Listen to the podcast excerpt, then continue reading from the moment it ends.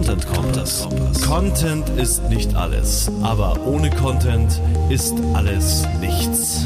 Der Content Kompass mit Olaf Kopp, Gidon Wagner und Gästen. Content Kompass.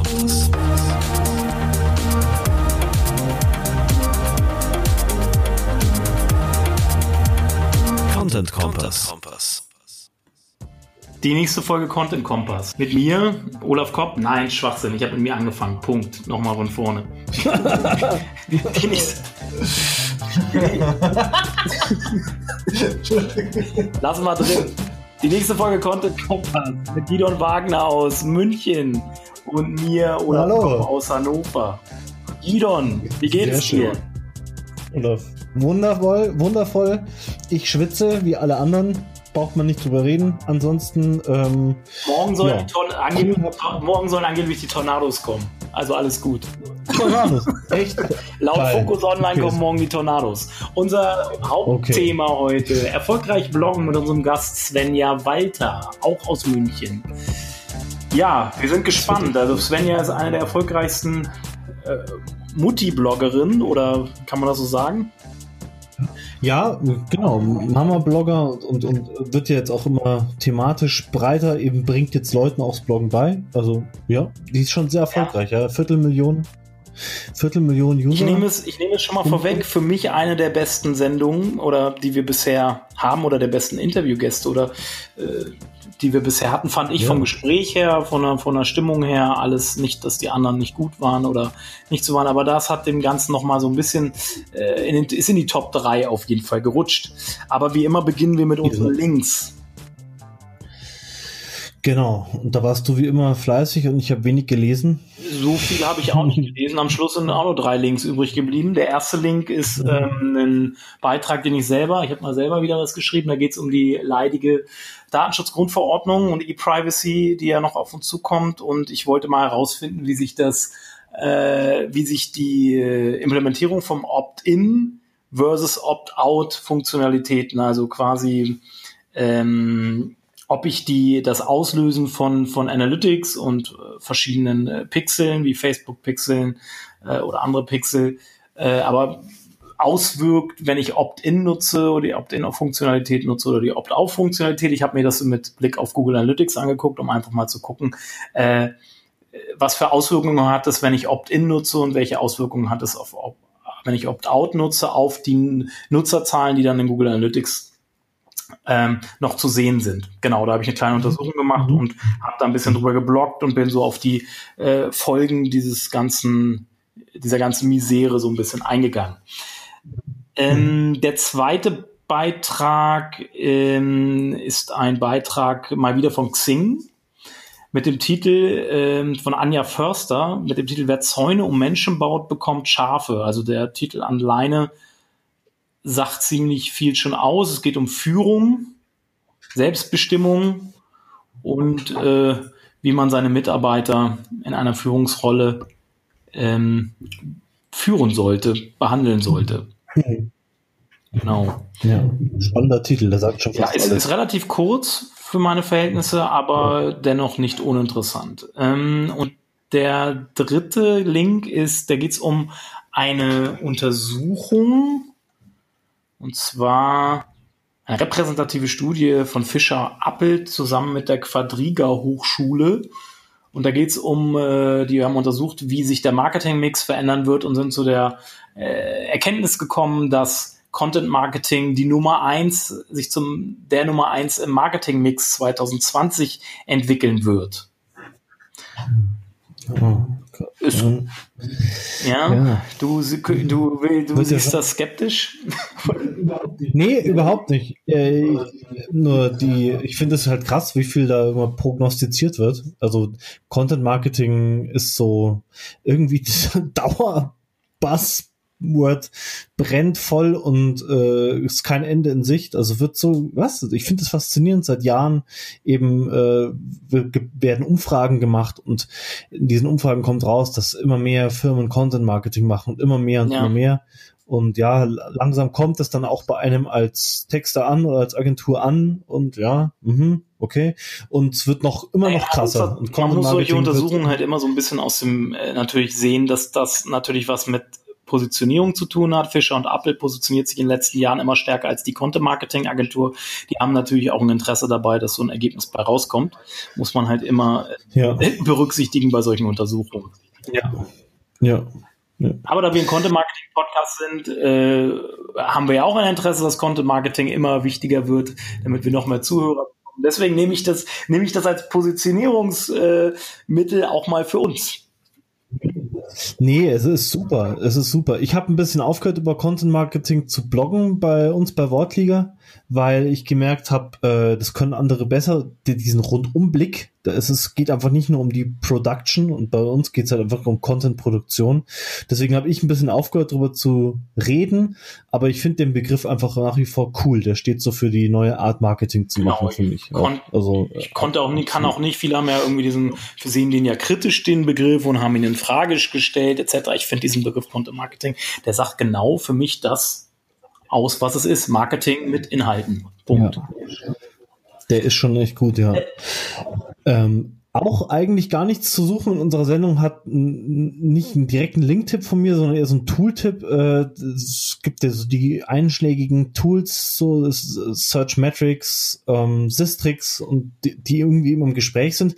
Was recht selten im Gespräch ist, ist SEMrush. Äh, und da habe ich über Umwege Zugriff auf einen Account ähm, also auf so einen Test-Account, der, der, irgendwie noch ein bisschen länger läuft.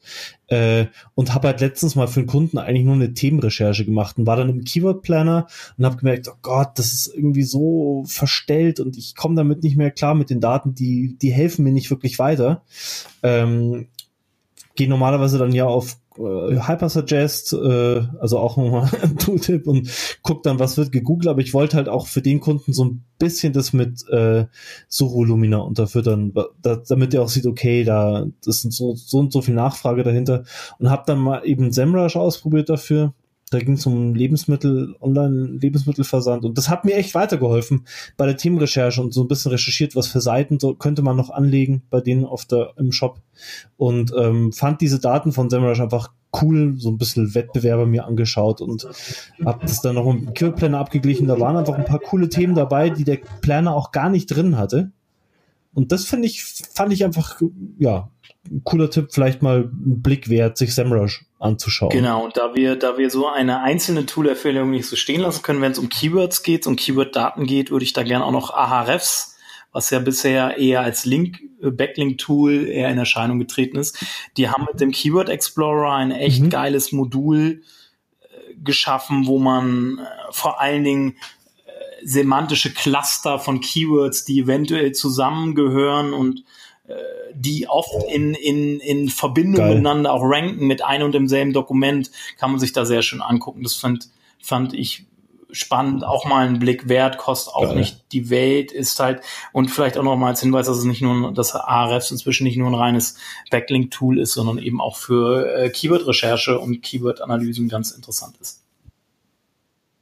Ja, krass. Ich bin ja, ich, diese semantischen äh, Keyword-Tools und was da alles gibt, es gibt ja auch Ding, ähm, Semager. Ist auch Kennt, sehr gut. Kennst du sicher? Äh, voll geil. Also ich finde das so cool, auch wenn wir bei Content sind für die Themenrecherche. Und äh, finde ich geil den Tipp. Ähm, hast du vorhin gar nicht gesagt, muss ich Seemager, Seemager äh, ist auch, nutzen wir auch immer, vor allen Dingen, ich liebe es, um überhaupt erstmal in ein Thema reinzukommen, überhaupt erstmal zu gucken, in was für einem Be mhm. Kontext, Begriff, ja. Kontext bewegt sich überhaupt dieser Begriff oder dieses Thema? Ja. Da gibt's ja die eingehenden äh, verwandten Wörter ja. und die ausgehenden. Also gehört das, wo gehört das Wort zu einer, das verwirrt mich immer so ein bisschen. Wo gehört das Wort zu einer Gruppe dazu Nee, äh, ich vergesse es immer wieder. Das versteht ihr Datenmenschen sicher besser, wenn unter euch welche sind. Aber man kriegt auf jeden Fall Themen äh, geliefert, ja. Das ja, ist schon können ziemlich wir auch, cool. Können wir alle dreimal ähm, verlinken, denke ich auch, sind, sind schon. Ja. Ja. Was mir jetzt spontan, ich hatte eigentlich nur das, was mir spontan noch eingefallen ist, ist vielleicht auch ähm, jetzt fast schon mehr als ein Link-Tipp. Äh, wir haben äh, wir haben ja die Wortliga Textanalyse bei uns, die so Texte auf Verständlichkeit und darauf prüft, ob der Text gut leserlich ist, ob der ansprechend ist. Und äh, wir haben da jetzt letzten Monat auf Premium umgestellt. Das heißt, es gibt jetzt eine Premium-Version, die wird es auch weiterentwickeln. Da wird es Ende des Jahres eine richtig coole neue Version geben. Und ähm, was ich aber jetzt für hier spannend finde, ist so dieses, wir haben das eigentlich, das Tool veröffentlicht, um darüber bekannt zu werden und, ja, und Kunden zu gewinnen als Redaktionsbüro, was wir ja sind. Und das hat überhaupt nicht funktioniert. Und das finde ich total ein spannendes Thema, weil das Tool inzwischen ist so bekannt, ich würde sagen, 95 Prozent der Leute, die Wortliga kennen, kennen Wortliga als Tool. Und da hat mal, weil für mich ist es ein Tool auch Content, da hat der Content zu gut funktioniert oder äh, er war nicht, er war, es war, der ja. stand zu sehr für sich alleine der Content. Da war Produkt. der Bogen nicht gespannt zum Unternehmen. Produkt oder ja. beziehungsweise man hat, man hat das Produkt, Gefühl, genau. wenn man das Tool nutzt, braucht man euch ja nicht mehr. So ein bisschen so in die Richtung. ja. Ja, ja, ja, und es ist vom Typ her, es sind halt auch Leute, die uns nicht brauchen tatsächlich, die eben aber ihre Texte noch veredeln wollen und sich dabei Zeit sparen wollen. Ähm, und ähm, also von daher ein Griff ins Klo, äh, aber der Content hat halt an sich super funktioniert und jetzt machen wir noch ein kleines eigenes Geschäftsmodell draus. Aber äh, ja, sechs Jahre Seit 2012 sehe ich aber ein bisschen anders als du, äh, bezogen auf eure potenziellen Kunden vielleicht schon, aber es hat vielleicht nicht so gut funktioniert, aber es ist natürlich ein, für dich ein Türöffner, um äh, zum Beispiel an, an andere Multiplikatoren heranzutreten, ne? weil das kennt halt jeder und in dem Moment, äh, stimmt, ja. wenn, wenn du das Wortliga tust, ach, ihr seid das, ja. und dann hast du natürlich gleich einen, einen möglichen Türöffner, wie du äh, zum Beispiel in eine Redaktion reinkommen kannst oder so. Das stimmt, das stimmt, eben, ja. Der Redaktion, ja, äh, das stimmt, ja, oder so, also ich, wenn ich, wenn ich mal auf Konferenzen bin, dann treffe ich ständig irgendwelche Marketer, die sagen, ah ja, Wortliga, ja, ja, da müssen, müssen meine Leute sofort, aber sofort so, hast ja, du die Tür offen, ne? so, äh, denn die denken nicht, wer ist er für einer, sondern sagen, äh, genau. äh, ach, ihr seid das, cool, so. Und dann hast du gleich, ja. die, die sind öffnen, die öffnen ja. gleich müsste ich mal sagen, hey, wenn ihr mal ein großes Projekt habt und nicht mehr zurechtkommt, dann sagt Bescheid, wir schreiben auch. müsste ich mal machen. Ich bin immer ungern so ein harter Verkäufer. Da würde ich sagen, ein bisschen Musik, ne? Ja, genau. Dann Mucke und wir hören uns gleich wieder mit der Svenja.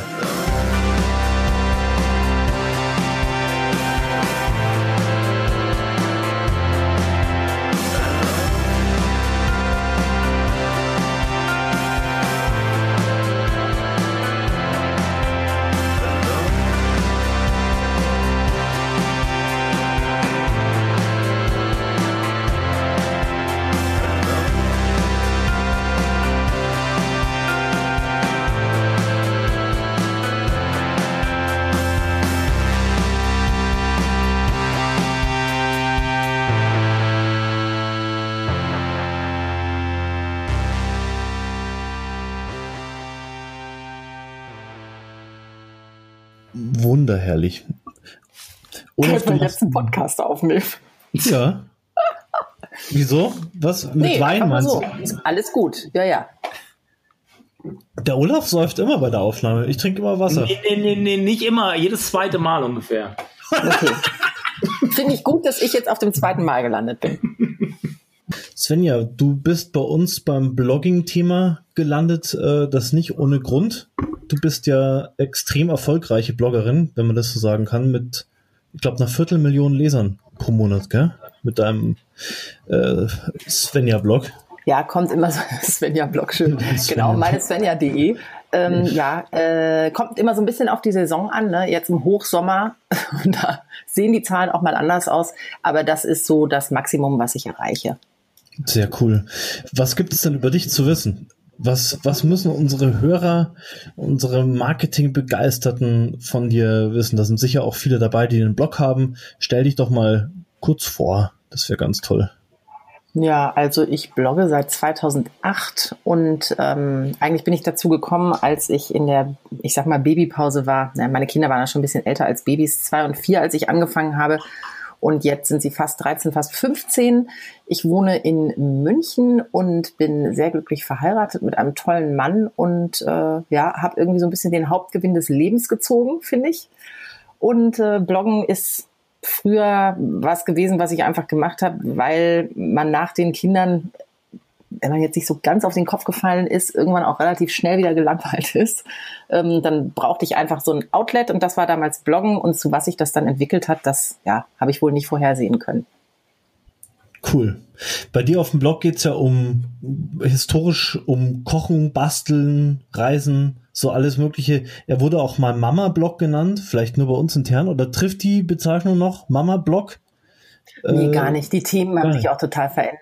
Also tatsächlich ja. wurde der mal Mama-Blog genannt, was ich geil fand, weil als ich angefangen habe zu bloggen, gab es ja keine Blogs. Also ich kannte keinen anderen Blogger in Deutschland.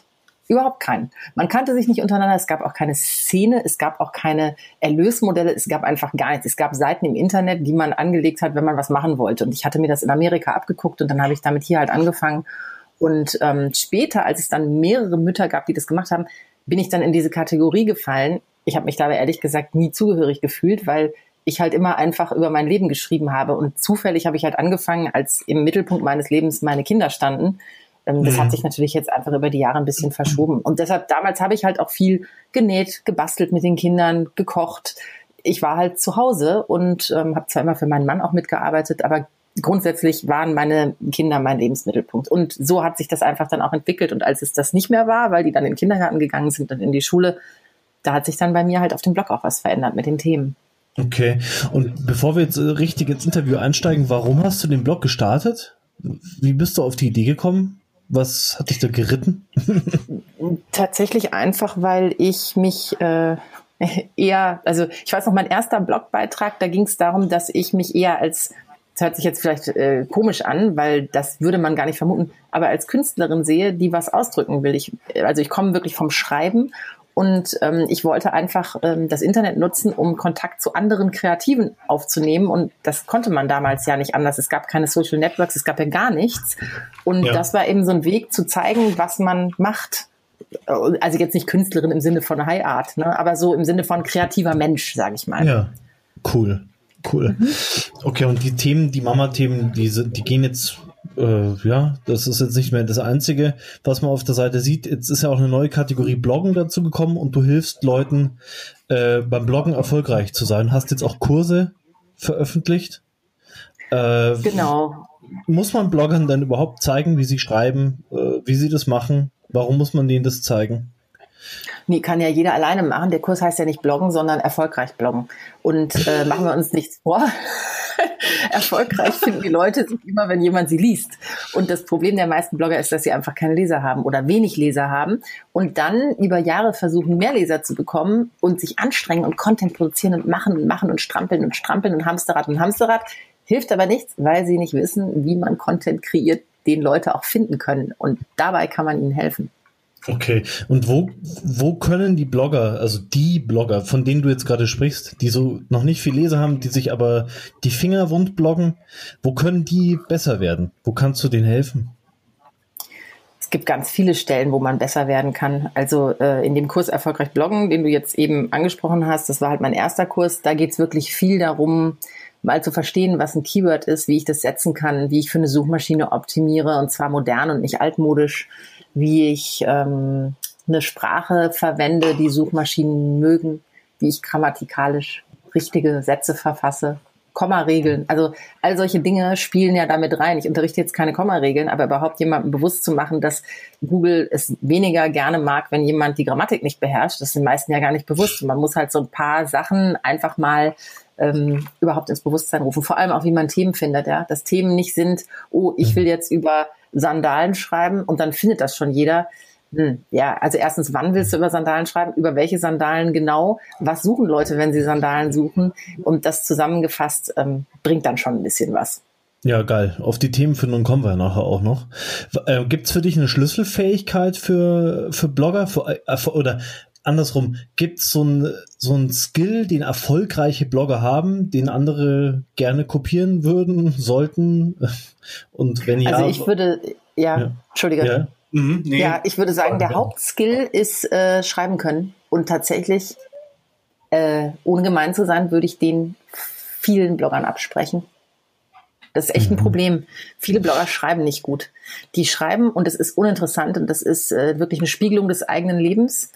Ja. Und für sie ist es interessant, aber ich sage immer, also gerade auch im Rahmen der Mom-Blogger, ähm, man muss das einmal kapieren, ja. Ich finde mein Kind auf jedem Foto süß, weil ich mein Kind liebe. Kein anderer sieht mein Kind wie ich. Wenn ich also einen Artikel schreibe über mein Leben und dass ich mit meinen Kindern im Urlaub war und ich zeige viele Fotos mit meinen Kindern, dann heißt das nicht, dass andere den Artikel genauso herzlich und emotional empfinden wie ich. Ja. Und um Menschen eine Möglichkeit zu geben, diesen Artikel auch emotional mitzuempfinden, muss ich ihnen eine Sprungbrett-Story bieten. Das heißt, ich muss ihnen eigentlich von Satz 1 eine Möglichkeit bieten, ihre eigene Geschichte mitzudenken, ihre Second Story. Das heißt, sie fahren plötzlich in den Urlaub. Es ist ihre mhm. Erinnerung an die Tage am Meer mit ihrem Kind. Mhm. An, und dann haben die ihre Fotos von Italien im Kopf, während ich vielleicht von Österreich rede, ja. Cool. Aber ja. wenn ich das nicht kann, und das muss ich halt mit Worten hinkriegen, dann, die Leute sehen die Sachen anders, als man sie selbst sieht. Und das muss man einmal kapieren. Und viele können das nicht. Und dann ja. wird das so, ah, dann denkst du dir, oh nee, jetzt schreibt die schon wieder einen Artikel über ihre Familie. Voll mhm. langweilig, weil ich nicht meine Familie mitdenken kann. Okay, also du sprichst von dieser Fähigkeit, sich in die Leser reinzudenken, nicht nur autistisch vor mich hinzuklappern äh, in die Tastatur, sondern mich wirklich auf die Leute einzustellen und dann was zu bringen, was die wirklich vom Hocker reißt. Da kann ja mein Urlaub der Aufhänger sein dafür oder so dieses Beiboot, das neben dem Artikel herfährt, ja.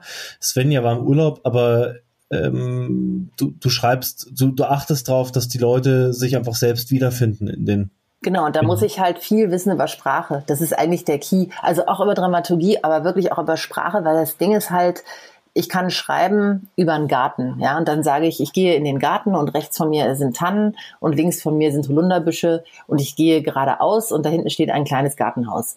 So, jetzt war ich nicht unbedingt mit in dem Garten. Aber wenn ich schreibe, dass ich vom Steinboden, von den heißen Steinplatten mit den nackten Füßen auf den noch feuchten Rasen gehe und dass mich der Rasen an den Füßen kitzelt und dass ich diesen Geruch rieche, den es in jedem Garten gibt, diesen Geruch aus frisch gemähtem Rasen, mhm. aus feuchten Blättern, so und dann kann jeder in seinem Garten unterwegs sein. Mhm. Weil jeder kennt diesen Geruch, mhm. jeder kann sich in diese Szenerie versetzen. Das ist was ganz anderes. Ich muss das einfach ähm, emotional aufladen und das funktioniert meistens super über die Sinne. Ja. Also schmecken, hören, riechen, fühlen. Was nochmal der fünfte? Sag's mir. Da gibt's doch ähm, noch einen. Riechen, hören, riechen, hören, schmecken. Äh, ähm, äh, es sind doch fünf. Sehen, danke. Sehen ist auch immer wichtig, wenn man im Garten rumläuft. Und ja. dann gibt's noch zwei andere, nämlich zum einen das, was man im Körper fühlt, also Schwindel, ja, solche Sachen, die man innerhalb oder Herzschlagen. Und dann gibt's noch mal das, wie der Körper im Verhältnis zur Außenwelt ist. Das heißt, ich rolle mich auf dem Rasen oder den Berg runter. Ähm, da spüre mhm. ich meinen Körper im Zusammenhang mit der Außenwelt. Solche Sachen funktionieren 1A. Mhm. Mhm. Ja. Ja, Entschuldigung, kurzer Exkurs, kurzer Exkurs über die Sinne und wie ich schreibe. Aber ich glaube halt daran, dass nur wenn man den Menschen die Möglichkeit gibt, den eigenen Text zu lesen, wie ihren Text hat, kann man Erfolg haben. Ja, nee, finde ich total cool. Äh, ich probiere gerade überzuleiten von diesem extrem coolen Ausflug ins, ins Schreiben auf die, auf die Hebel, die den Blog bekannter machen.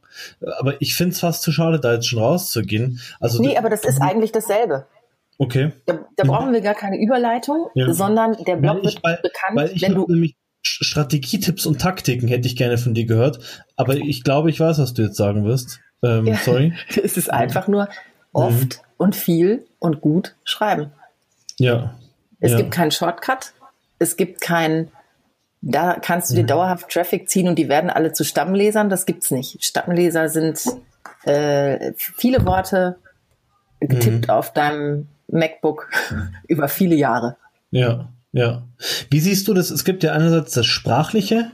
Also ich mache auch gerade einen Kurs äh, zum Thema, äh, also erfolgreich Texter werden und da geht es um im ersten Modul um verständliches Schreiben. Also wie wie komme ich beim Leser an?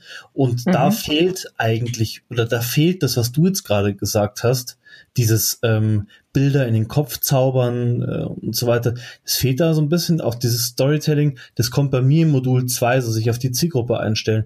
Wie, wie hast du da noch mehr Schubladen, in, in, in denen du denkst? Also diese kompakte Sprache, auf die achte ich halt immer total, auf dieses wirklich prägnant sein, dem Leser nicht langweilen, nicht, nicht mehr Wörter benutzen als nötig. Äh, wie, wie gehst du daran?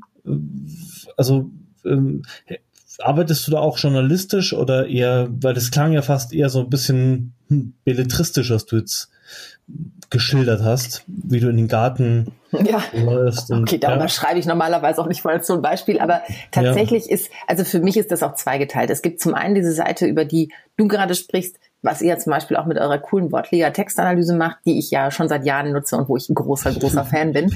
Ähm, also diese ganze sprachliche Seite, ähm, da korrekte Wörter zu benutzen, nicht so viele Füllwörter. Diese Dinge finde ich natürlich extrem wichtig, weil alles, was vom Text und der Aussage wegführt, ja, das wird dann so Gelabertext. Und so ein Labertext, der ist einfach nicht gut, weil damit kannst du den Leser nicht führen. Ja, du willst ihn ja vom ersten Absatz zum zweiten führen, vom zweiten zum dritten. Ja. Tatsächlich bin ich da aber nicht so strukturiert wie du, glaube ich. Finde ich auch mal ganz spannend, wie unterschiedlich Texte mhm. da ticken, sondern ähm, ich äh, gehe, was die Struktur angeht, eher nach diesem Prinzip der Heldenreise vor, ähm, wo ich wirklich sage, ich will eine Geschichte erzählen. Am Anfang steht eine gewohnte Welt und dann gibt's einen Ruf zum Abenteuer, da passiert was und dann fängt die Geschichte an. Und dann gehe ich die durch diese zwölf Stufen, die dieses Modell bietet, damit ich eine Dramaturgie habe, die der Leser nachvollziehen kann. Ich finde es eigentlich auch cool, von dieser textlichen, wortgenauen Struktur zu kommen, aber ich glaube, dafür bin ich nicht genau genug. Mhm. Ich gucke mhm. auch tatsächlich nicht, ich werfe nicht jedes Wort raus. Manchmal habe ich auch so Wörter wie ja und so im Text, weil ich auch so spreche und manchmal finde ich das auch ganz charmant. Also ich bin nicht so ein, ich werfe alles raus Typ. Aber das ja. ist definitiv die eine Seite und die andere Seite ist dann eben dieses ähm, e-, emotionale Texten über die Sinne oder zum Beispiel auch so ein, ein Beispiel, was ich immer gerne bringe, ist, hatte meinen Kunden äh, Feinkostladen und die haben ähm, so Pfefferminztäfelchen verkauft. Und ähm, im Endeffekt dieses, dieser kleine Produkttext zu dem Pfefferminztäfelchen, was ja eher ein Werbetext ist, den habe ich mir halt angeschaut und du hättest Pfefferminz austauschen können und Nuss-Nougat reinschreiben können und der Text hätte auch funktioniert. Was für mich heißt, mhm. dass es kein guter Text ist. Denn mhm. ähm, der Text muss so spezifisch sein, dass da, wenn da nicht Minz steht, der nicht mehr stimmt. Und da sind, und da weißt, sind, wir, übrigens, da sind wir übrigens bei Google. Ich melde mich kurz mal zu Wort, ich bin auch noch da. Ja.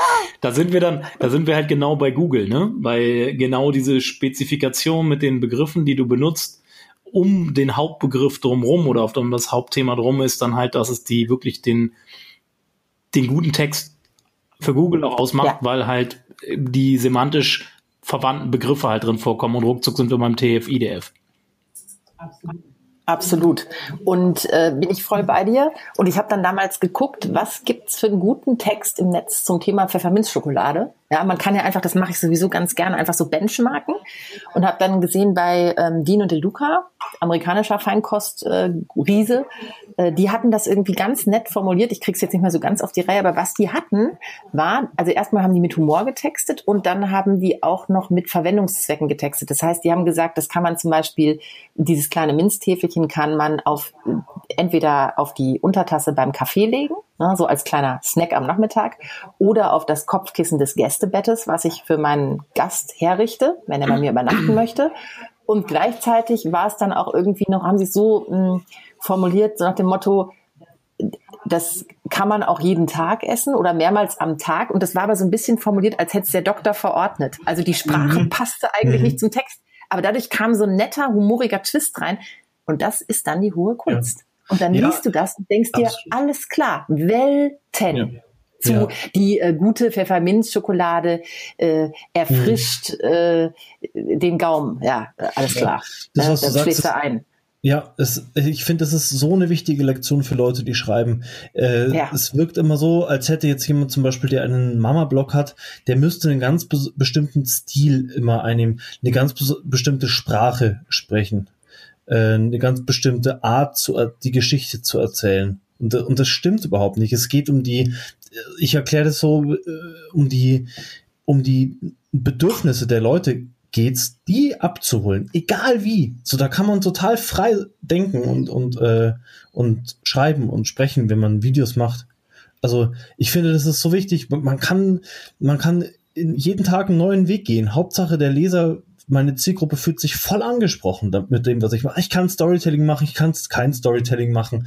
Ich kann mit einer blöden Aufzählung starten, von mir aus, wenn es wenn es technisch möglich ist, jetzt WordPress kann man jetzt nicht mit einer Aufzählung starten und dann das Mortex setzen, das ist ein bisschen doof, aber das, was, was, was ich meine. Also ich, ich bin dafür, da total ähm, über den Tellerrand zu denken und einfach zu sagen, hey, es geht um den Leser. So, wie, ich, wie komme ich an den ran? Ja, ich frage ja. mich gerade, gibt es einen Unterschied in diesem Ansatz? Du sagst ja, man muss in Bedürfnissen denken. Ich muss den Bedürf die Bedürfnisse des Lesers treffen, ja, oder ihn da mhm. abholen.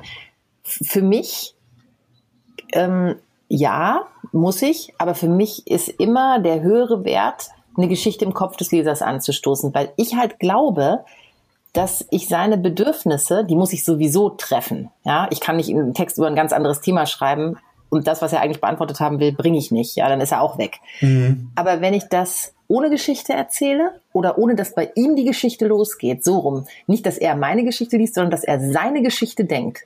Wenn ich schreibe ja. über, ich verstehe mich nicht mit seinem, mit meinem Vater und er denkt sofort, ich verstehe mich auch nicht mit meinem Vater, weil ich so allgemein aber so nahbar schreibe und so emotional, dass er sich direkt verbinden kann, dann ist es, glaube ich, immer cooler, als wenn ich einen Text auf Zen Habits oder My Monk ja. oder keine Ahnung, wie die alle heißen, ja, diese, ja. diese Art von Seiten lese, wo grundsätzlich in der dritten Person darüber geschrieben wird, wie das für einen ist und wie man sich fühlt, wenn man sich mit seinem Vater nicht versteht. Weißt du, was ich meine?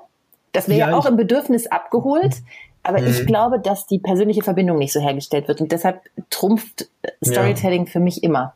Ja, ich finde es total cool. Ich bin ja morgen bei euch. Ich werde dann dieses Storytelling-Thema vielleicht nochmal ein bisschen ähm, durch, äh, durch mit deinem Mann durch, durch den Wolf ziehen, weil ich finde es total gut. Ja. Ich, bin, ich bin kein großer Storyteller, nur so, ich benutze das mehr so als Element in Artikeln. Also ähm, Wieso ja, Also ich, ja, kann, ja, ja, ich komme da gleich noch zu, aber ich wollte euch erstmal ausreden lassen. Lass mich mal, ja, weil, weil ich glaube, du kannst, merkt das schon, ne? du kannst das über eine Story geil machen und ich glaube, die Story ist immer total cool, wenn der Leser sich so richtig, ähm, wenn der Leser so richtig gebannt ist. Aber man könnte auch so einen Artikel mit der Kind-Vater-Problematik, glaube ich, aufmachen, äh, indem man im ersten Satz schreibt, das warum ich mich 20 Jahre mit meinem Vater nicht verstanden habe, Doppelpunkt nur mal ganz blöd, und dann einfach ein kurzes Stichwort fallen lassen. Da habe ich den Leser auch mit seiner Aufmerksamkeit. Da kann man dem auch ein Bild in, in, in, äh, in den Kopf zaubern. Also, weißt du, aber wenn du also, eröffnest, das meine ich mit, das meine ich mit, äh, ja, ja. Mhm. aber wenn du eröffnest mit, mir tut es immer noch weh, dass du dich nicht für mich interessierst, Komma, Papa, Punkt. Ja, klar.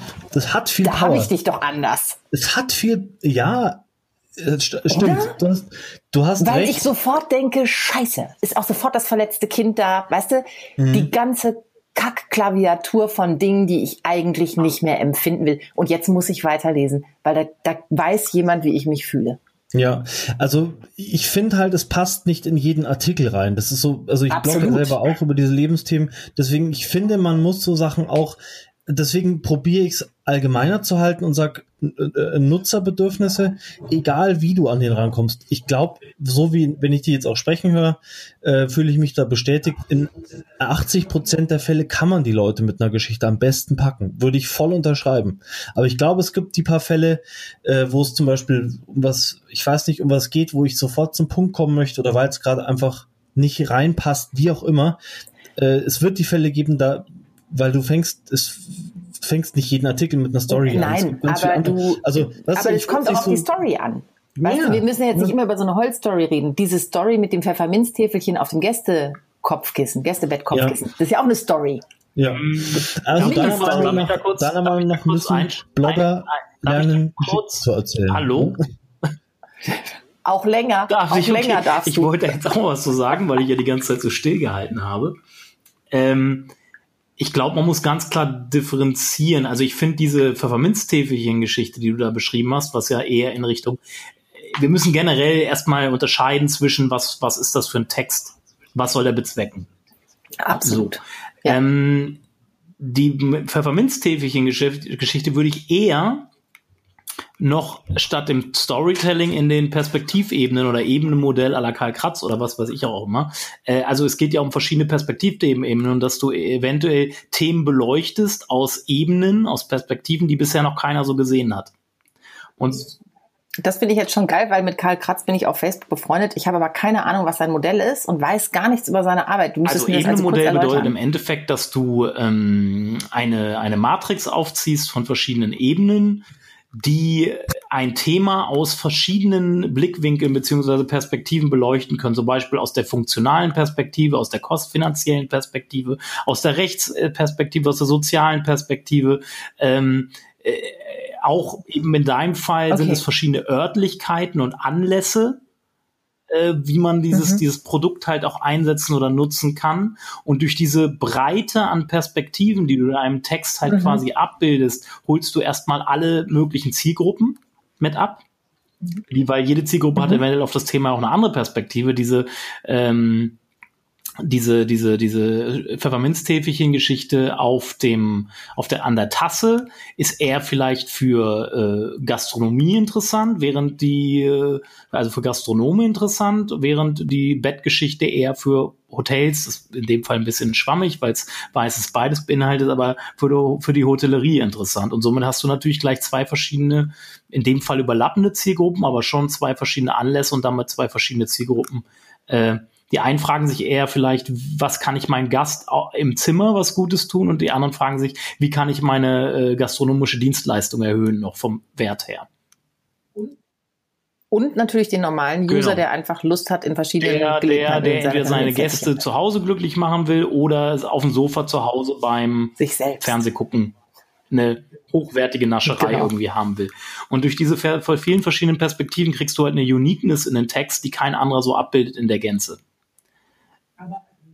Aber die, ähm, also klar, ich nehme jetzt nicht alles rein, äh, auf Teufel komm raus, wenn es nicht passt, passt es nicht. Aber das heißt, ich versuche, möglichst viele dieser Perspektiven einfließen zu lassen, aber trotzdem so, dass es noch ein Text ist, der genau. einen Fluss ich bin hat. auch, wie jeder sagt, ich ja. bin auch eher ein wahnsinnig schlechter Storyteller. Ich habe natürlich ungefähr, ich habe mein Fazit im Kopf, wo ich hinleiten will.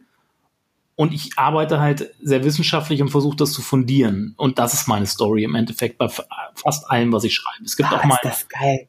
Ich liebe es schon wieder mit euch zu reden, weil wir machen ja. das alle total unterschiedlich. Ich mache das nur ja. nach Gefühl und diese das Dramaturgie mit der Heldenreise im ja. Hintergrund, die habe ich einfach jetzt, nachdem ich 15 Jahre mit meinem Mann zusammen bin und der mir das beigebracht hat, die kann ich jetzt Oh, sorry, das ja. war mein Kopfhörer. Ja. Die kann ich jetzt einfach ich, nach 2000 Blogposts. Ne? Das darf ist jetzt ich dich fragen? Aber das darf ich, ich möchte kurz ein Fazit ziehen, ein kurzes, Olaf, ein kurzes Zwischenzeitfazit ziehen, weil ich gesagt habe, die, die Techniken und Tak Taktiken, würdest du sagen, Blogger sollten wirklich lernen, Geschichten zu erzählen, oder? Also das wäre deine Empfehlung. Also jeder, den, der keine Geschichten erzählt, den lese ich zumindest nicht. Ja. Okay. Ich weiß nicht, wie es anderen geht, mhm. aber ich fühle mich davon nicht angesprochen. Ja, Jetzt okay. kommt Olaf mit seiner ja, Sorry, das wollte ich nochmal kurz äh, straffen.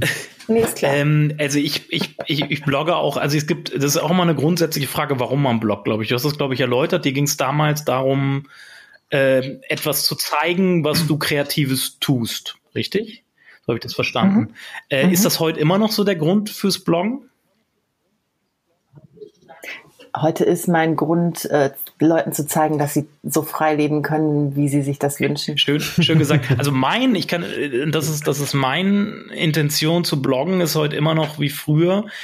Ich nutze es für mich persönlich als Positionierung und greife deswegen auch, da geht es mir halt ganz stark darum, Dinge aus Sichtweisen zu beleuchten, die neben dem Mainstream sind. Nicht eben, was alle anderen schreiben über ein Thema, sondern dass ich irgendwas mhm. rausbekomme mhm. und, und versuche, eine Gegendarstellung äh, zu bringen, die fundiert ist und damit auch natürlich eine Positionierung zu erzeugen. Das hat, hat was dann, das ist, glaube ich, ein bisschen anderen Grund und Hintergrund, warum ich blogge, als äh, wieso du bloggst. Du, ich bin halt wirklich sehr stark auf, auf Positionierung und auch, auch natürlich damit dann über diese anderen Sichtweisen, die man auf ein Thema haben kann, die ich so bisher nirgendwo gelesen habe, so, äh, das halt so, damit mich quasi als, als Person, als nenne ich es mal, Experte zu positionieren. Das ist im Endeffekt so mhm. bis heute mein Grund zu bloggen und Ideen, die ich natürlich im Kopf habe, in Struktur zu bringen, weil Blog Schreiben hilft mir einfach, unstrukturierte Gedanken zu strukturieren.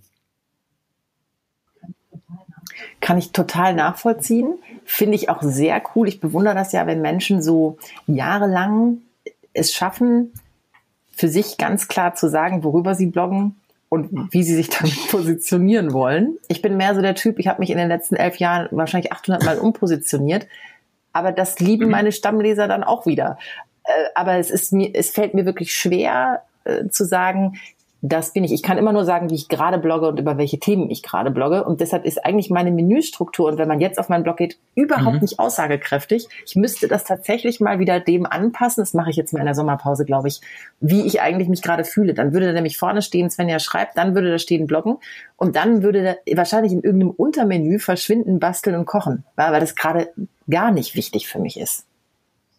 Das mache ich zwar. Mhm. Seid ihr noch da? Mhm. mhm. Äh, aber ähm, das hat in meiner Bloggerei gerade eigentlich ja keine Wahnsinnsrelevanz. Mir geht's wirklich darum, ich bin jetzt eben auch in diesem Alter. Ne? Ihr dürft nicht vergessen, meine Kinder werden jetzt 13 und 15.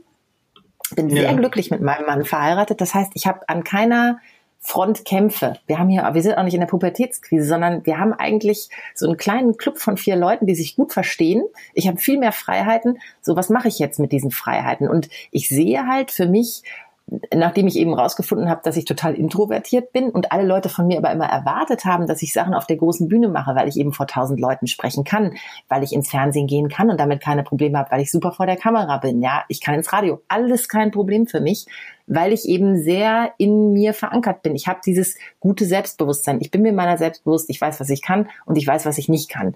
Und ähm, das alles ist toll, aber was mache ich jetzt damit? Und ich habe einfach festgestellt, ich bin in einer Lebensphase, wo ich nicht mehr bereit bin, ähm, mich zu verausgaben. Also ich möchte eigentlich, es gibt so ein geiles Zitat von der Frau, die dieses Rice-Design gegründet hat. Nicht Reis wie äh, Reis essen, sondern hm. R-I-C-E. Das sind so bunte Melamin ähm, äh, Melamingeschirr ähm, äh, Designs, also irgendwie ganz ganz cool. Die kommt aus Dänemark und die Charlotte heißt sie, glaube ich. Die hat gesagt, ich mache nichts mehr, äh, was mir mehr Energie nimmt als gibt.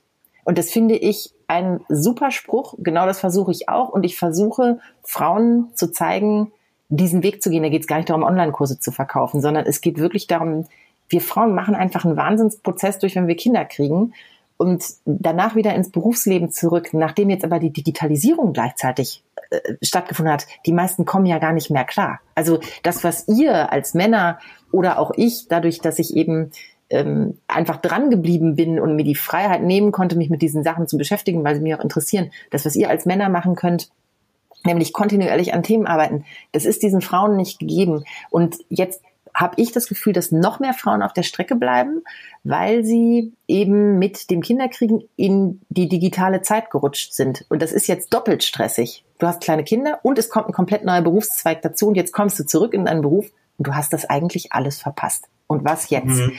Und viele denken dann, sie müssen zurück und müssen ihr Leben ummodeln. Und ich sehe halt oft, dass das resultiert in Stress zu Hause, Scheidung im schlechtesten Fall, Unzufriedenheit, ausgepowert sein, Burnouts, Depressionen, sich nie genug fühlen, ja, immer zwischen den Welten. Und das ist einfach nicht gut. Und ich das Einzige, was ich wirklich cool finde, ist, dass Leute mich lesen und dass wenn ich sage, hey Leute, wir müssen uns nicht so auspowern. Wir müssen nicht die Sachen machen, die von uns erwartet werden, sondern wir können vielleicht auch mal kurz auf eine Einnahme verzichten und was anderes ausprobieren oder mal in uns reinhören und uns mal kurz zwei Monate Zeit nehmen, um uns neu zu positionieren.